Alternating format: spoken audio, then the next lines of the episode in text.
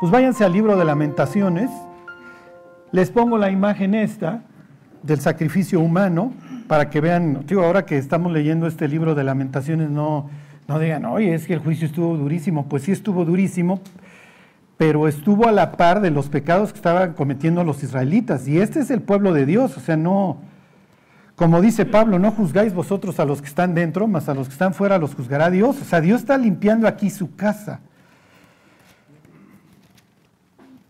Y, les, y hoy, bueno, para variar, quiero que nos metamos en la mente de, de lo que piensa un israelita después de la caída. Nos vamos a salir tantito de Jerusalén y vamos a ver el plano, pues la palabra que hoy usaríamos sería global, no, no es la que ellos usarían.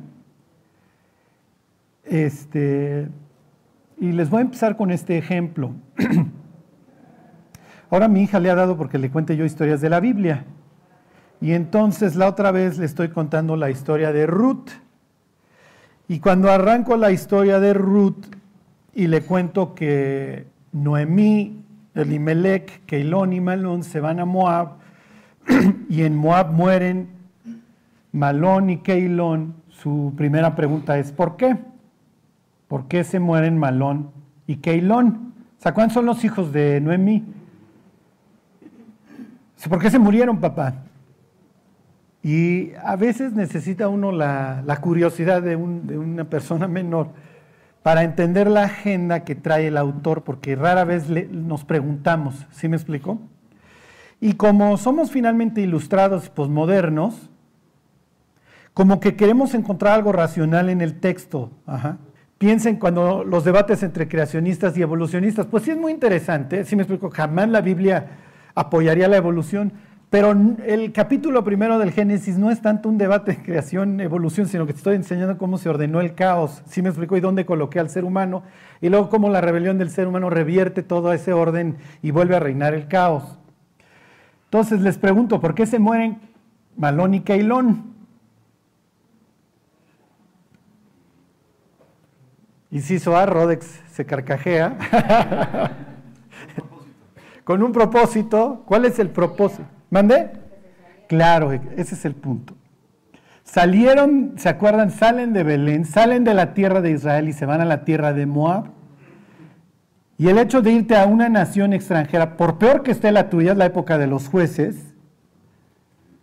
Si me explico, te estás saliendo de, la geografía, de la geografía de Dios y es natural que lo que tú vas a encontrar en las naciones, es oscuridad, es muerte.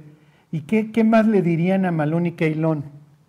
¿Qué es lo que no van a encontrar en esa tierra? ¿eh?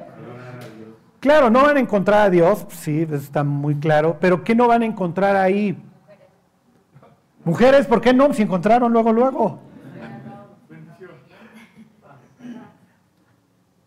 No, exacto, sí, bendición. ¿Qué no tuvieron Malón y Keilón?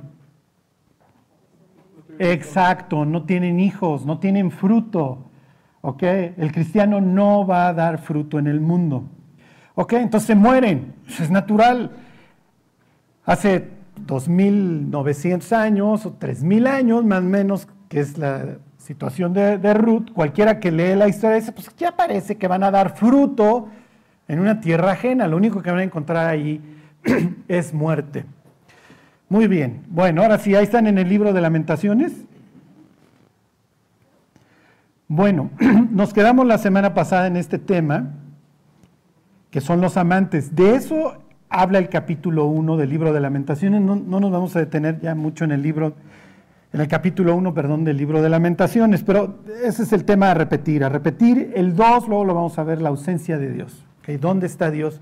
en medio de este caos, dónde está Dios cuando me está llevando el tren, etcétera, etcétera. Pero ya lo veremos. Les vuelvo a leer el 2. Amargamente llora en la noche y sus lágrimas están en sus mejillas. ¿Se acuerdan los israelitas ahí afuera? Bueno, los judíos, el sur de, de Israel, parecen zombies ahí. Lo que vieron pues fue brutal a sus ojos, a la raza.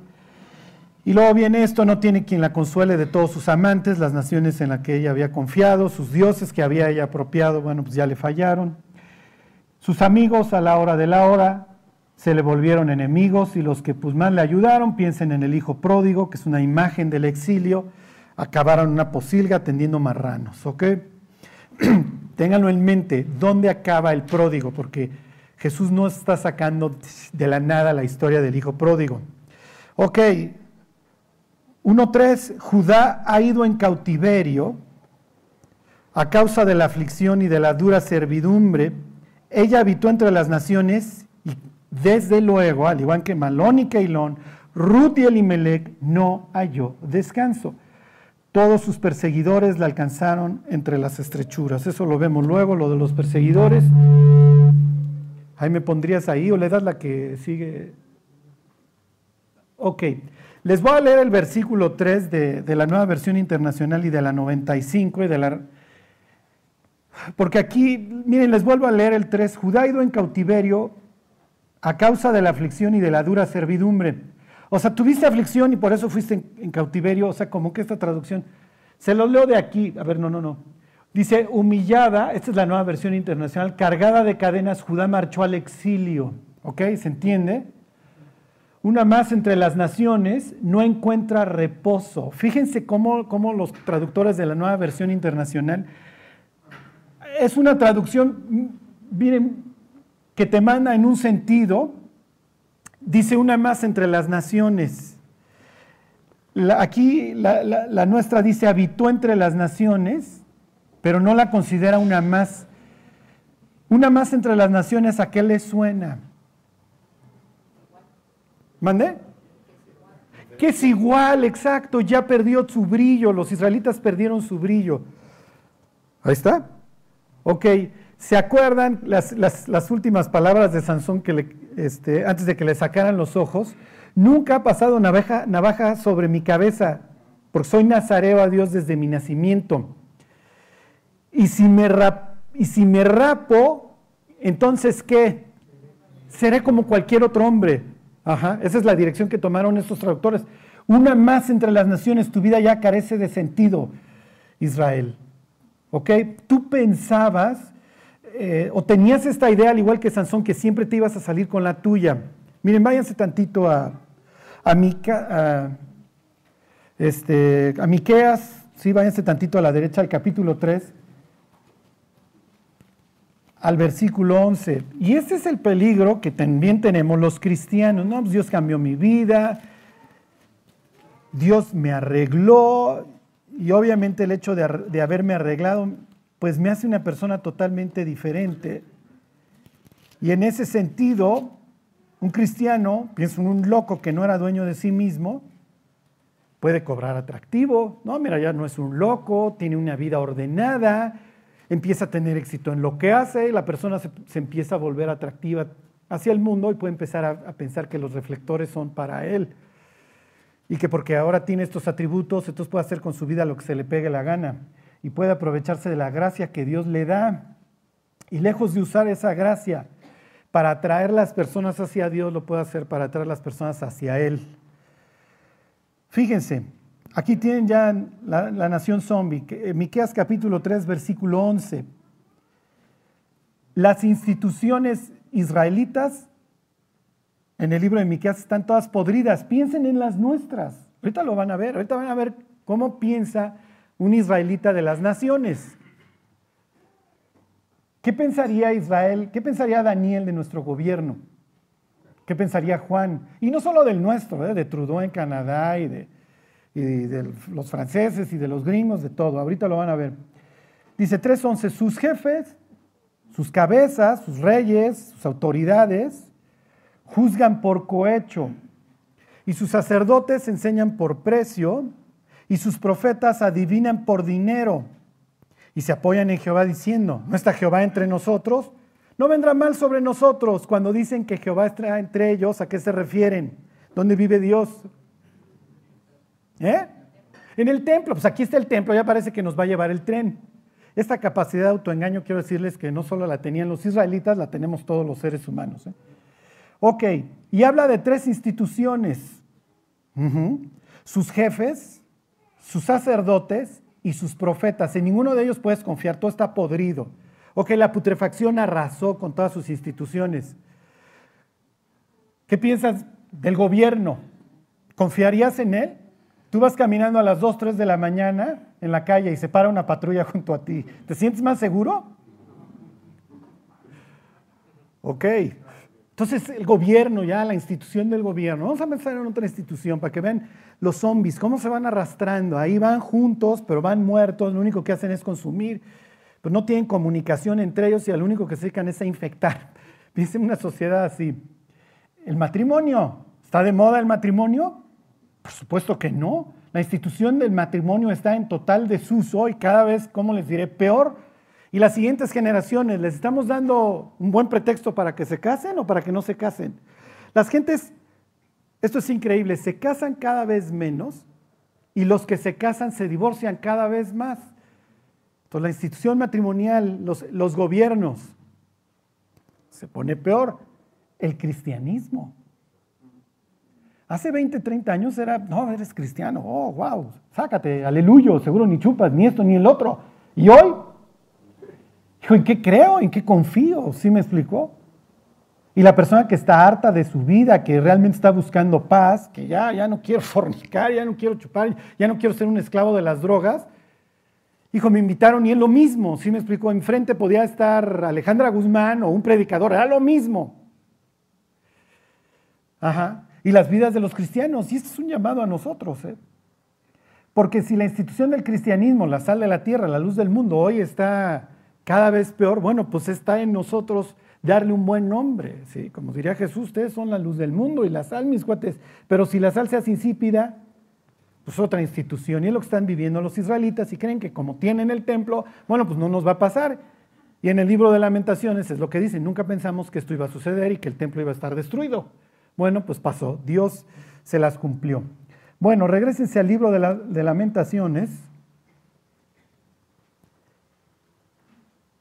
Le sigo leyendo aquí de la nueva versión internacional. Dice, humillada, cargada de cadenas, Judá marchó al exilio.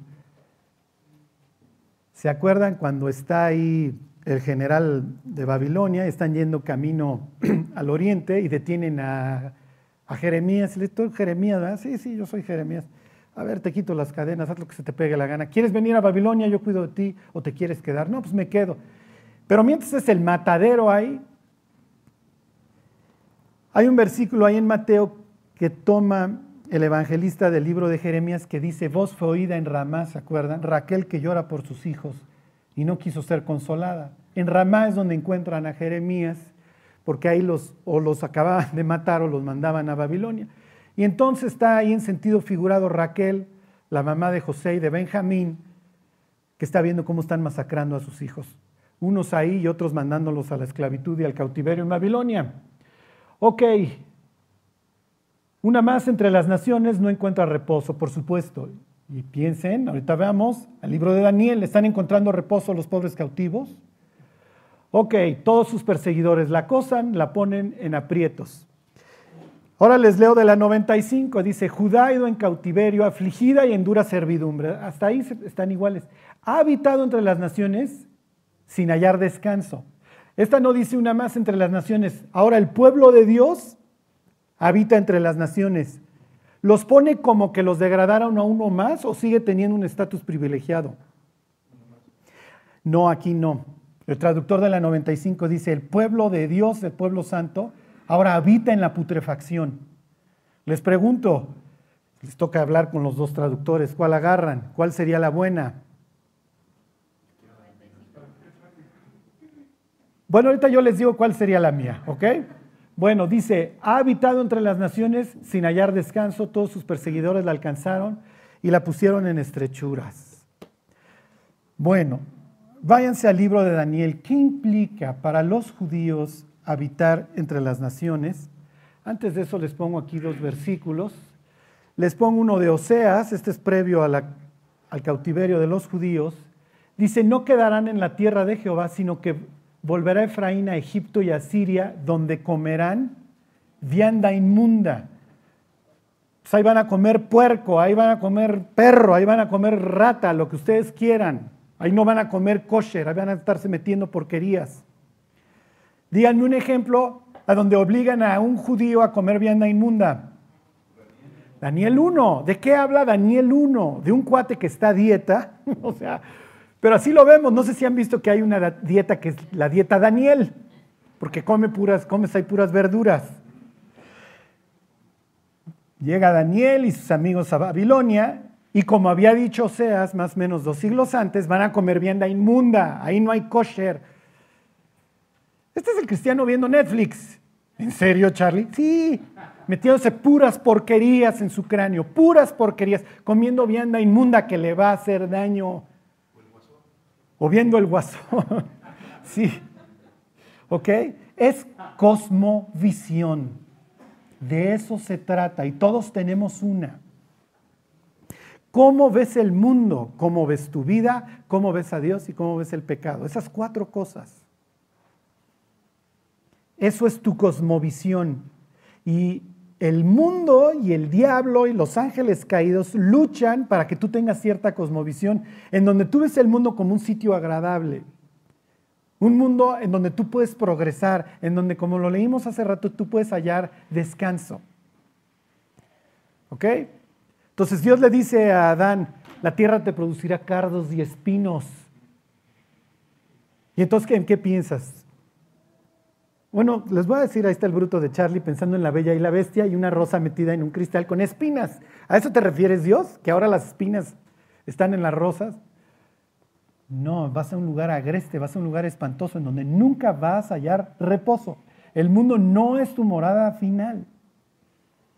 Y ahorita vemos cómo la tragedia que ve Daniel y lo que él entiende.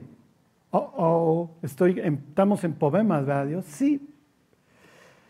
Si nosotros alcanzamos a entender cómo ve Dios el mundo, vamos a entender por qué todas sus instituciones están podridas y no van a mejorar, no lo van a hacer.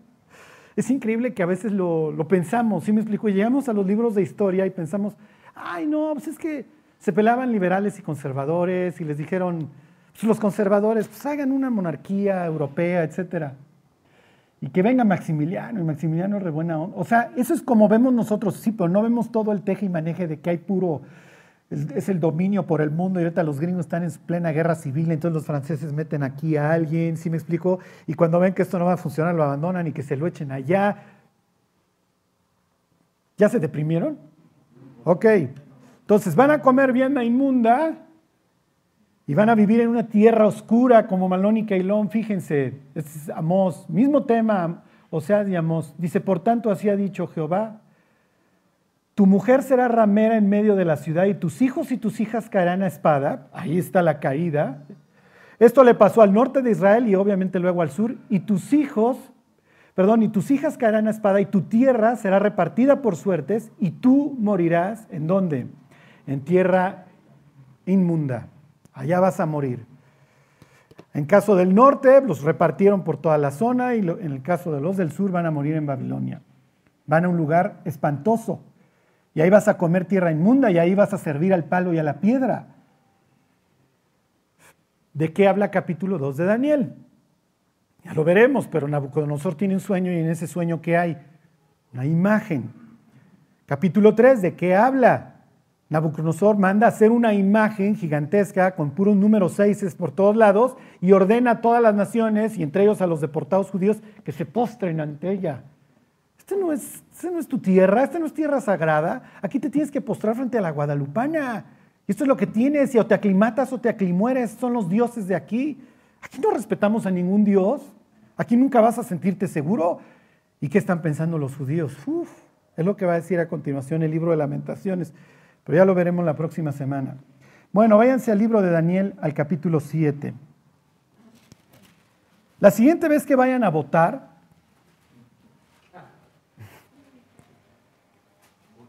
¿Voto por el dragón A o por el dragón B? O C. Y miren, con esto yo no los quiero desilusionar, ni quiero ir contra las prerrogativas que nos otorga la Constitución. Por el caos que vivimos es un caos demasiado grande. Ahorita lo van a ver en la mente israelita. No se va a arreglar nunca, jamás, hasta que venga Cristo. Y es, la mala nueva que tiene Dios para Daniel. Y entonces Dios, entonces ¿qué hago en esta tierra? Servirme.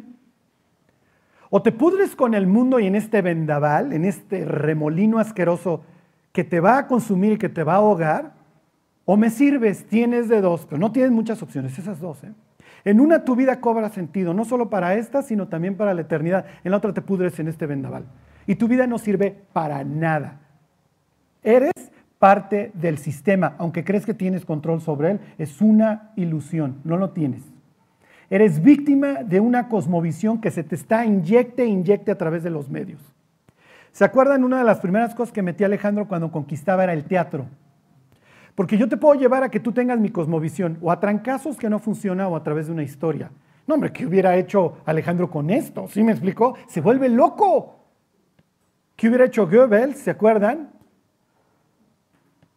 Con esto, no, hombre, es una disponibilidad en la palma de, de tu mano. Yo ya pongo toda mi cosmovisión y te estoy infecte, infecte, infecte con ella a través de una historia que te genera adicción, por eso le sigues dando al capítulo que sigue y que te fascina. Y a través de ella yo traigo toda mi cosmovisión, la, la empiezo a permear hasta que tú vives como yo. Y tú puedes tener ciertas convicciones que extraes de la Biblia, pero no las ves como importantes porque en tu subconsciente, hey, ten sexo antes del matrimonio, ¿qué importa? Es totalmente antiguo el otro concepto. Eventualmente te pasará la factura, pero eso no te lo dicen. Ok, ahí está en Daniel 7. Bueno, esto es increíble, pero cuando Dios le habla en el Apocalipsis a la iglesia de los últimos tiempos, le dice, yo soy el principio de la creación. O sea, hay que aclararle al cristiano que el sitio donde vive no es producto de la casualidad, Dios lo hizo. Ok, dice 7.1, en el primer año de Belsasar, rey de Babilonia, que Nabucodonosor ya tiene años de muerto, Tuvo Daniel un sueño y visiones de su cabeza mientras estaba en su lecho.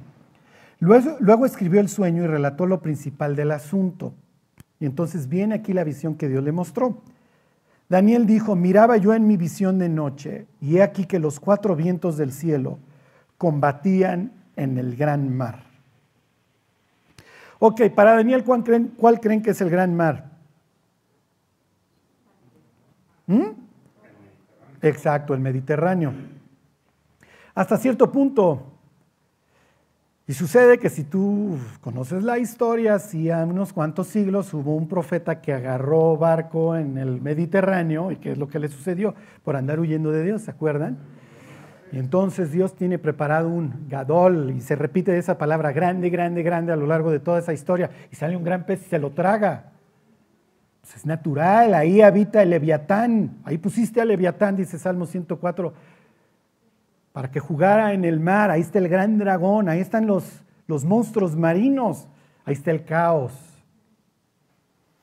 ¿Ok? Y habla de cuatro vientos. Ahí están combatiendo. Esto, ahorita les digo qué implican los cuatro vientos. Lo que quiero que ustedes tengan en su mente, piensen paro de los taxistas y que quedaste atrapado. Y el que se bajó a armárselas de jamón, ¿cómo le fue? Pues le fue y está hospitalizado. ¿Sí me explicó?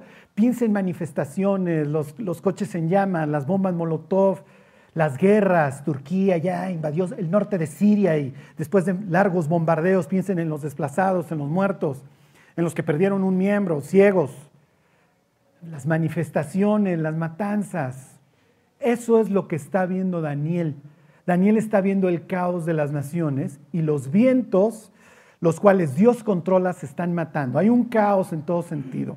Y Dios puede traer o estos vientos para traer vida o para traer destrucción. Les pongo un ejemplo.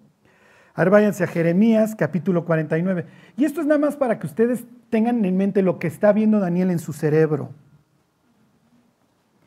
49, 36. Dejen ahí el dedo en, en Daniel y ahorita regresamos. Charlie, ¿para qué me estás echando este rollo? Para que abomines el mundo, para que sepas que el mundo no tiene solución y está viviendo lo peor.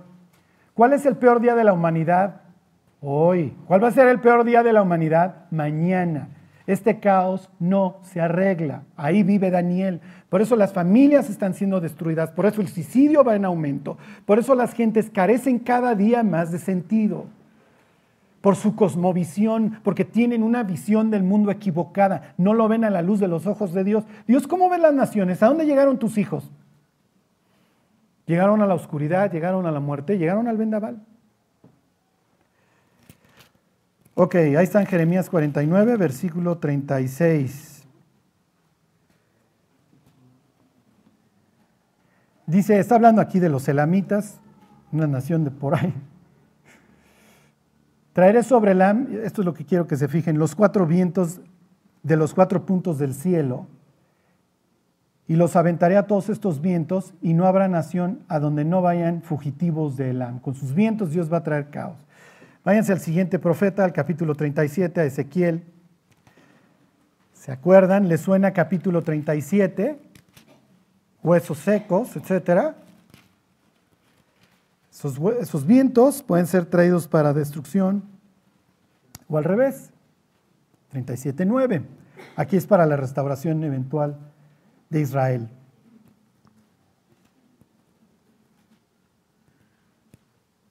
Y me dijo, profetiza al Espíritu, profetiza hijo de hombre y di al Espíritu, así ha dicho Jehová el Señor. Espíritu, ¿ven de dónde? De los cuatro vientos y sopla sobre estos muertos y vivirán. Estos cuatro vientos de la tierra, ¿dónde creen que vuelven a aparecer? Apocalipsis 7, ¿se acuerdan? Ok, ahí están los ángeles deteniendo a los cuatro vientos para evitar la destrucción. Entre tanto, Dios sella a 144 mil siervos, pero bueno, eso ya luego lo vemos. Ok, regresense al libro de Daniel. Ahí está metido Daniel. Ya, oh, oh, ¿a dónde llegué?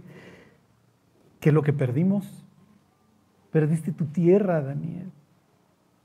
Pero el hecho de haber perdido tu tierra no solamente explica un sitio geográfico, es el sitio donde vivía Dios y tenías las normas de Dios. Y esas te garantizaban paz, te garantizaban ser una nación fructífera, te garantizaban que Dios te pusiera por cabeza y no por cola, que tú prestaras a otras naciones y tú no. Ok, ¿qué es lo que va a salir del mar? Bueno, estas son puras malas noticias para Daniel ¿eh? y hasta cierto punto también para nosotros. Se los vuelvo a leer 7.2. Daniel dijo, miraba yo en mi visión de noche, y aquí que los cuatro vientos del cielo combatían en el gran mar, ¿qué es lo que va a salir de ahí? Pues es natural. Y cuatro, y cuatro bestias grandes, diferentes la una de la otra, subían del mar. Charlie, las suegras de Daniel, Azarías, Ananías, no, no. Ok, salen cuatro bestias. Así es como Dios va a describir los imperios que van a dominar sobre los sobre el pueblo de Dios. O sea, le está diciendo, Daniel, va para largo, ¿eh? Perdieron todo. Oye Dios, ¿y cuándo nos vas a restaurar? Ahorita te digo cuándo los voy a restaurar. Versículo 4 dice, la primera era como león y tenía las de águila. Yo estaba mirando hasta que sus alas fueron arrancadas y fue levantada del suelo y se puso enhiesta sobre los pies a manera de hombre y le fue dado corazón de hombre. ¿Quién es? ¿Mande? No. Babilonia. Ahí está Nabucodonosor, ¿se acuerdan? El león con sus dos alas. Ok. Versículo 5, he aquí otra segunda bestia, o sea, no, no nos bastó Babilonia, no nos vamos a dejar nada más sobre el dominio babilónico, no Daniel. Segunda bestia semejante a un oso, la cual se alzaba de un costado más que del otro, y tenía en su boca tres costillas entre los dientes y le fue dicho así, levántate, devora mucha carne. Ok, ¿quién es? Exacto, ahí están los persas. Ahí está don Ciro. Ok, versículo 6. Después de esto miré, y aquí otra semejante a un leopardo, con cuatro alas de ave en sus espaldas. Tenía también esta bestia cuatro cabezas y le fue dado dominio. Ok, ¿quién es? Grecia. ahí está don Alejandro. El leopardo se muere, tiene cuatro alas y cuando se muere surgen cuatro generales que se dividen el imperio, no se pusieron de acuerdo. Dos van hacia el sur, Ptolomeo a Nené, si se acuerdan de don Luis de Alba, ¿ok? Y los Seleucidas, con los Seleucidas les va a ir como en feria, con Antíoco Epifanes y los que les gustan las profecías, etcétera, ¿ok? Dos de ellos luego va a decir, se van a la tierra gloriosa. Ok, versículo 7. Después de esto miraba yo en las visiones de noche y aquí la cuarta bestia, espantosa y terrible y en gran manera fuerte, la cual tenía unos dientes grandes de hierro, devoraba, desmenuzaba y las obras hollaba con sus pies, y aquí está lo importante, y era muy diferente de todas las otras bestias que vi antes de ella y tenía diez cuernos. ¿Quién es? Roma. Ok, ahí tienen al imperio romano. Y después de este imperio viene otro. Fíjense, lo más importante que ustedes se fijen en este capítulo 7, cuatro veces se utiliza la palabra diferente, diferente, diferente, diferente. ¿Por qué creen? Ahorita se los digo porque esto es muy pirado. Ok. Versículo 8. Mientras yo contemplaba los cuernos, he aquí otro cuerno pequeño salía entre ellos y delante de él fueron arrancados tres cuernos de los primeros.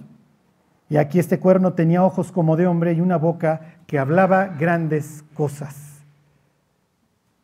¿Quién es? La bestia. Luego entonces los israelitas van a tener su encuentro con Dios y la paz verdadera. ¿Hasta cuándo? Hasta el milenio. Cuando Jesús habla con Nicodemo, cuando Jesús habla con los fariseos que conocen la Biblia, ellos se siguen viendo como exiliados. Aunque viven en su tierra, como, dicen los, dice el propio Esdras o no me acuerdo, somos siervos en dónde? En nuestra propia tierra. Y queremos que venga el Redentor que nos salve, que nos salve de estas bestias. En la época de Jesús ellos están siendo triturados y maltratados y le pagan impuestos a quién? A la cuarta bestia. No nos quitan la bota. Nicodemo diría, oye, ¿eres tú el Mesías? La siguiente vez que lean Juan 3 van a entender lo que le está preguntando Nicodemo. Lo que realmente le está preguntando eres, oye, mm, sabemos que has venido de Dios, piensen esto en la noche porque no quiere que lo vean como maestro, porque nadie puede hacer estas señales que tú haces si no está Dios con él. ¿Eres? Pero ¿cómo vas a hacer si eres un albañil? Y ve tus discípulos, tus discípulos no saben. Ajá, este, ¿qué onda? ¿Nos vas a salvar? Porque esto es lo que nosotros esperamos de ti.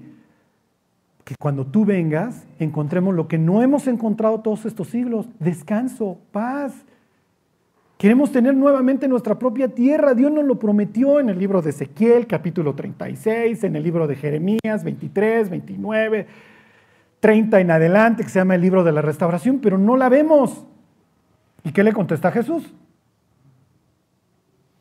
De cierto, de cierto te digo que el que no naciere del agua y del espíritu no puede ver el reino de Dios. ¿Le contestó satisfactoriamente? No. Lo está tratando como uno que sigue en el exilio, que necesita hacer, ¿se acuerdan? Porque cuando regresaran de sus porquerías de esto, de Babilonia, iba a haber que limpiarlos. Entonces está diciendo, te tengo que limpiar, Nicodemo. O sea, para entrar al cielo necesitas ser limpiado y todavía vives en exilio. Bueno, ¿qué me quieres decir? Porque de tal manera amó Dios a quién? ¿Al mundo? Pues sí, pero estás hablando con un fariseo. Me deberías decir porque de tal manera amó Dios a Israel que mandó al Mesías para liberarlo. Pero incluyes al mundo. O sea que el mundo está metido en esta salvación, acaba siendo universal. Mm.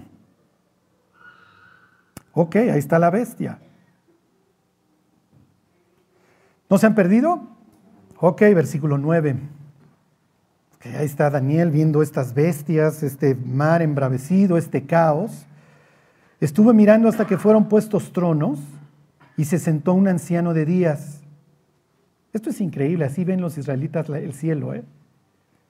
Una privadota con un patio interno en donde está sentado el anciano de días contándole las historias de la Biblia a sus nietos. En la casa de mi padre Muchas moradas hay, voy pues a preparar lugar para vosotros. Así hubiera visto una norteña la, proposición de matrimonio. Voy a hacer un bungalow, voy a añadir una casa más, le llamaban ínsula, a la privada familiar, para que donde yo esté, también tú estés conmigo y ahí vamos a tener una familia y ahí vive el patriarca. Ahí vive don David, ahí vive don Abraham. Ok, ahí está el anciano de Días Dice, cuyo vestido era blanco como la nieve y el pelo de su cabeza como lana limpia. Su trono llama de fuego. y las ruedas del mismo fuego ardiente, y un río de fuego procedía y salía de delante de él. ¿Cómo representa Pablo el regreso de Cristo? En llama de fuego, todo el tiempo. Pues así es, ahí viene Dios en su trono y delante de él llama de fuego. Dice, millares de millares le servían y millones de millones asistían delante de él. El juez se sentó y los libros fueron abiertos. Ahí está el juicio. Ya llegó el juez. A ordenar nuevamente, como en Génesis 1.2, en adelante el caos. Versículo 11 se impacta con, con el anticristo, con la bestia. Yo entonces miraba a causa del sonido de las grandes palabras que hablaba el cuerno. Miraba hasta que mataron a la bestia y su cuerpo fue destrozado y entregado para ser quemado en el fuego. Habían también quitado a las otras bestias su dominio, pero les había sido prolongada la vida hasta cierto, hasta cierto tiempo. Y aquí viene el Mesías, aquí está Cristo acercándose. Fíjense, una copia ahí de Génesis, perdón, de Apocalipsis 5.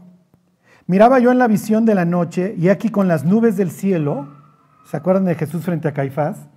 Venía uno como hijo de hombre y vino hasta el anciano de días y le hicieron acercarse delante de él y le fue dado dominio, gloria y reino. ¿Para qué? ¿Quién es? Ay, les tengo buenas noticias, estamos incluidos en el plan. Cuando Dios literalmente larga a su pueblo al caos de las naciones, está viendo a Daniel capítulo 9 orando hacia Jerusalén, Dios, sálvanos, sálvanos, por favor. Casi le cuesta la vida, acaba en un foso de leones por andar orando hacia Jerusalén. Ok, cuando los lanza, piensen a Dios diciendo, bueno, pues ya me tiene esta licuadora espantosa en mi pueblo. ¿Y si salvo a todo el mundo de una vez? ¿Y si los incluyo? A ver, váyanse capítulo 42 del libro de Isaías. El libro de Isaías está dividido en dos secciones. El 40 en adelante le llaman al Deutero Isaías, que le habla, habla de la restauración.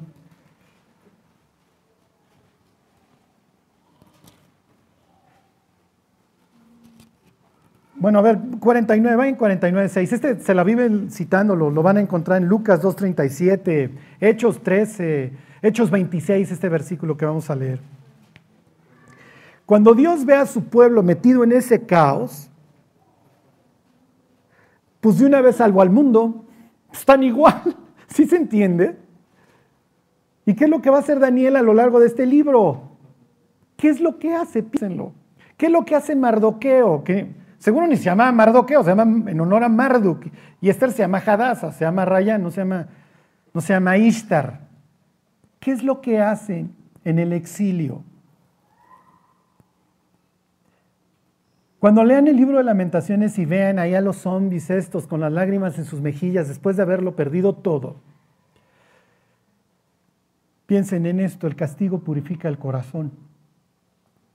Los judíos en el exilio, después de recibir con toda la ira de Dios el castigo, se vuelven fervorosos. Y entonces Daniel y sus amigos son los número dos en el reino, piensen en José. Y son los que tienen influencia sobre los diversos reyes, hasta con Ciro. ¿A quién influye Mardoqueo? Mardoqueo acaba siendo el dos. Joaquín Luego se los leo para que ustedes entiendan el mensaje que está mandando Dios. Joaquín, uno de los reyes, estos hijos de, Josías, se vuelve el número dos. Cuando el creyente recibe el castigo de Dios y esto lo purifica, en un sentido se sale del mundo, si me explico, aunque vive en él, como Daniel vive en estas tinieblas, pero empieza a influir para bien en él. Y se vuelve la luz del mundo. Entonces, así como los levitas estaban dispersos en todo, era la idea en todo el país para que enseñaran la Biblia, ahora estos sacerdotes judíos y griegos están repartidos en un mundo que está en tinieblas, que es un caos, pero que sirven como las personas. En este mundo no vas a encontrar paz. Pero la Biblia nos prometió en el libro de Ezequiel que Dios iba a ser, aún en medio de estas naciones, un pequeño santuario para nosotros. Hoy el templo de Dios somos nosotros. Y somos los encargados de llevar al mundo la paz y los principios de Dios e influir en el de al lado. Lo que enseña la literatura del exilio es que un israelita vuelto a Dios con todo su corazón se vuelve una máquina de guerra en buen sentido y empieza a su alrededor a ordenar el caos. A ver, Azuero, quítale tu anillo, por favor. Amán, no se lo puedes dar a una malecita. Esto va a ser pérdida para ti. Pónselo a quién?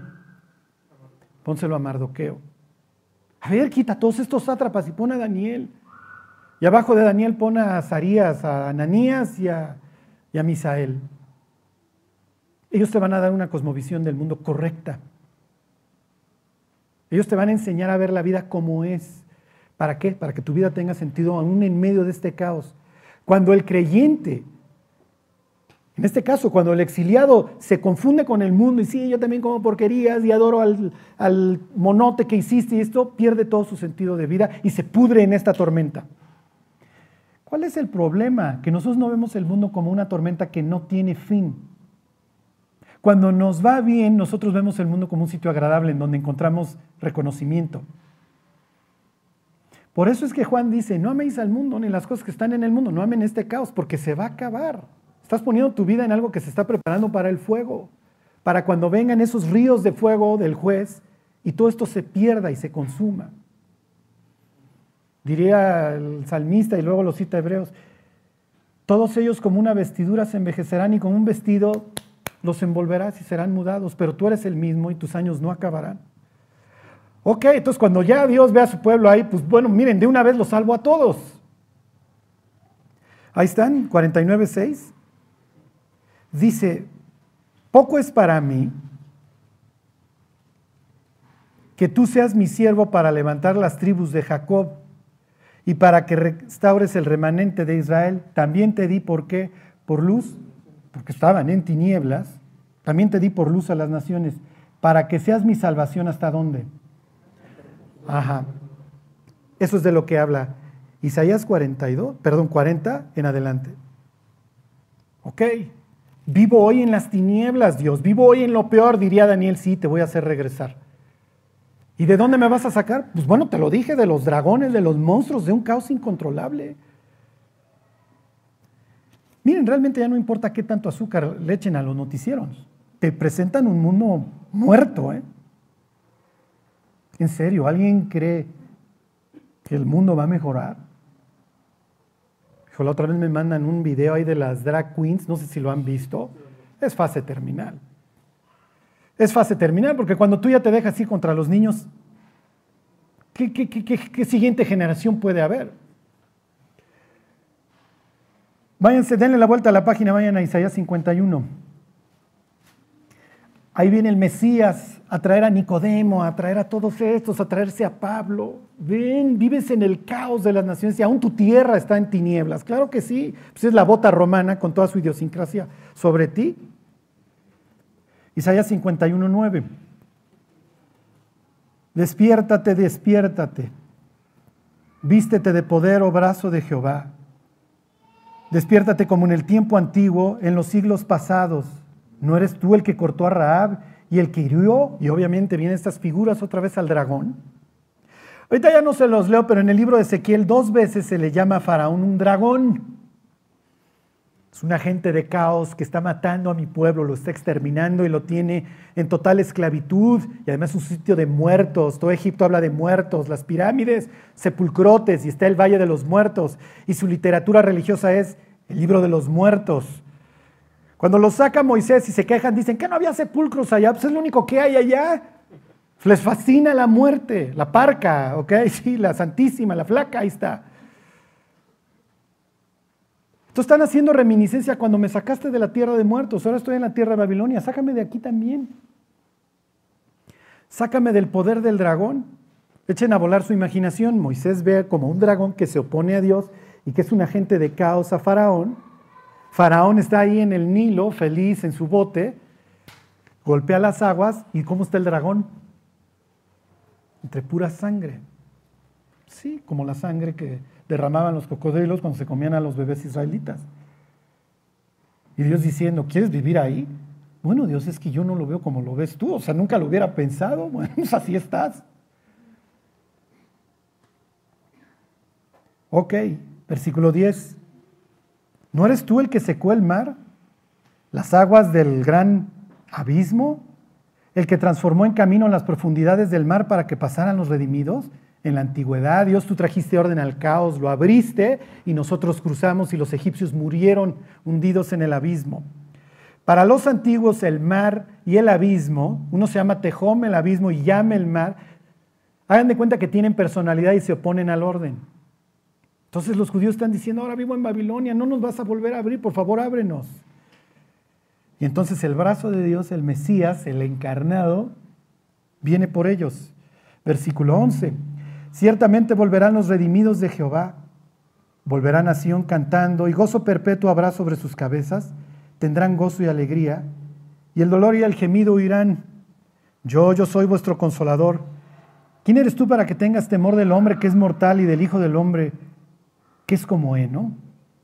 Entonces Dios le está prometiendo a ellos que hasta los fines de la tierra los va a, ir, va a ir por ellos, por su pueblo, pero no solamente por ellos, por todo el mundo. Bueno, váyanse a, a Miqueas otra vez, capítulo 4, y ahí termino, no, no me voy a detener ahí. Solo les voy a decir una cosa. Lo peor viene sobre el mundo, sí.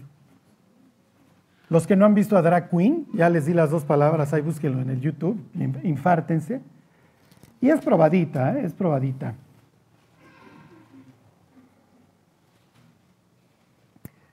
Pero aunque ustedes no lo crean, lo mejor está para los creyentes.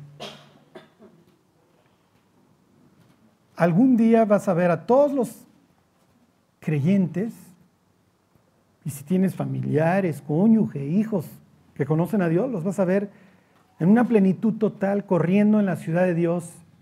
Como dice, las lágrimas ya habrán huido, ya no habrá llanto, ni clamor, ni dolor. El caos que hoy vivimos será olvidado para siempre. Lo único que va a haber es paz. ¿Se acuerdan? Juan se para en un monte porque ahí habita Dios y ve descender del cielo la nueva Jerusalén. Dice, lista como una novia para su matrimonio, así, radiante.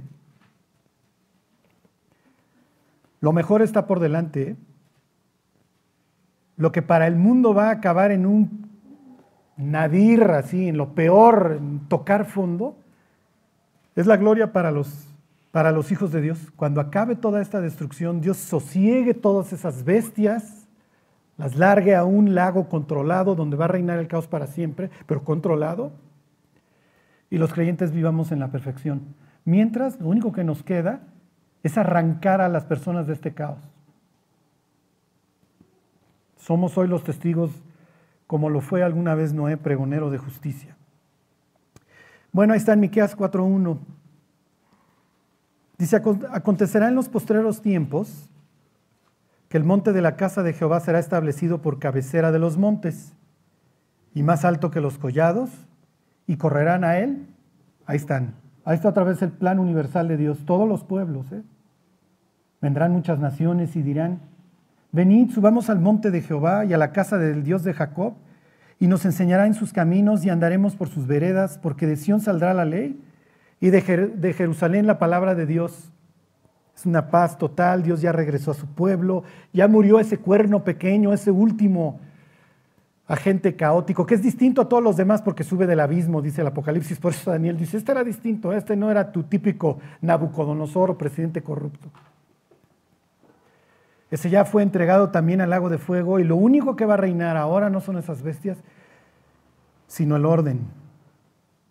Dice versículo 3, y él juzgará entre muchos pueblos y corregirá naciones poderosas, hasta muy lejos. Y martillarán sus espadas para sadones y sus lanzas para hoces. No alzará espada nación contra nación, ni se ensayarán más para la guerra. Y se sentará cada uno debajo de su vid y debajo de su higuera y no habrá quien los amedrente, porque la boca del Señor de los ejércitos lo ha hablado. ¿Y qué es lo que dice? Aunque todos los pueblos anden detrás de sus dioses, nosotros con todo vamos a andar a la luz de nuestro Dios. Bueno, vamos a orar que Dios lo haga en nosotros. Si el mundo está mal, quiero decirles que los dragoncitos no lo van a arreglar. ¿eh? Los diversos reinos, los reyes de la tierra, lo único que van a seguir añadiendo es caos. Nosotros somos los que hoy vivimos en este exilio, en este mundo impío, pero que podemos influir para bien. Que Dios lo haga en nosotros. Bueno, vamos a orar. Señor, te damos gracias por habernos salvado, Dios, por habernos rescatado de este mundo, Dios, de este mundo oscuro e impío. Finalmente tú amas al mundo, Dios, y tú quieres que las almas vengan a tu conocimiento. Úsanos, Dios. Que no nos avergoncemos del Evangelio, al contrario, que lo veamos como lo único que puede arreglar las vidas, Dios, no solo en plano temporal, sino en el eterno. Te agradecemos, Dios, porque tú nos incluiste en tus proyectos, Dios. Y hoy en todas las naciones hay gentes que te aman y que te sirven. Que podamos ser luminares en este mundo, Señor. Te lo pedimos por Jesús. Amén.